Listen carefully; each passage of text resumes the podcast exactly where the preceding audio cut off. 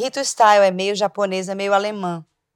Ela mora em Berlim e se divide entre as atividades de pensar, escrever, ensinar e fazer filmes.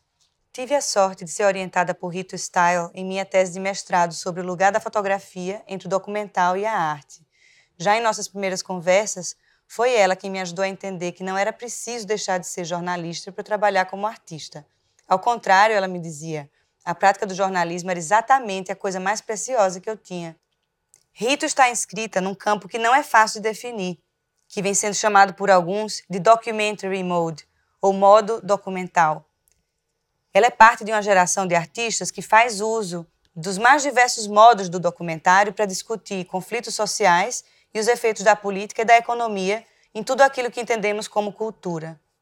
Nesse movimento, a fotografia documental tradicional e o próprio cinema estão no centro de uma tendência à contaminação com as linguagens do vídeo, da performance, da arte conceitual, das estratégias discursivas e também das redes sociais. As obras de Rito vão além de uma busca estética pela desconstrução metodológica do gênero documentário, ou de uma procura formal pela ambiguidade entre fato e ficção, ou mesmo da urgência ética em se distinguir o verdadeiro do falso. Sua prática percorre os caminhos da dúvida, numa espécie de flanerie intelectual que não enxerga a diferença entre as instâncias do documental e do ficcional, uma vez que ambas são igualmente questionáveis em sua credibilidade. Com crítica e humor, ela joga com a ideia de que a imagem deve ser tratada como coisa, cujo corpo e vontade são capazes de se insubordinar à condição de mera amostra da aparência física de uma dada realidade. Formalmente, ela lança a mão de todas e quaisquer tecnologias do presente, dos memes aos virais do YouTube, da animação em 3D à estética forense. Seus ensaios e filmes parecem estar engrenados numa máquina de pensamento sobre as contradições do mundo, como numa espécie de materialismo histórico do nosso entorno enquanto olhamos para ele.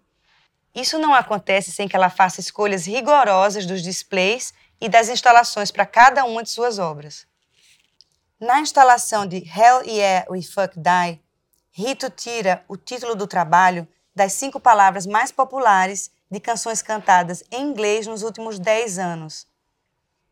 Inscritas no espaço da amostra como volumes de concreto e luz, elas dão conta de uma década de torturas, guerras por procuração e austeridade, nas palavras da artista.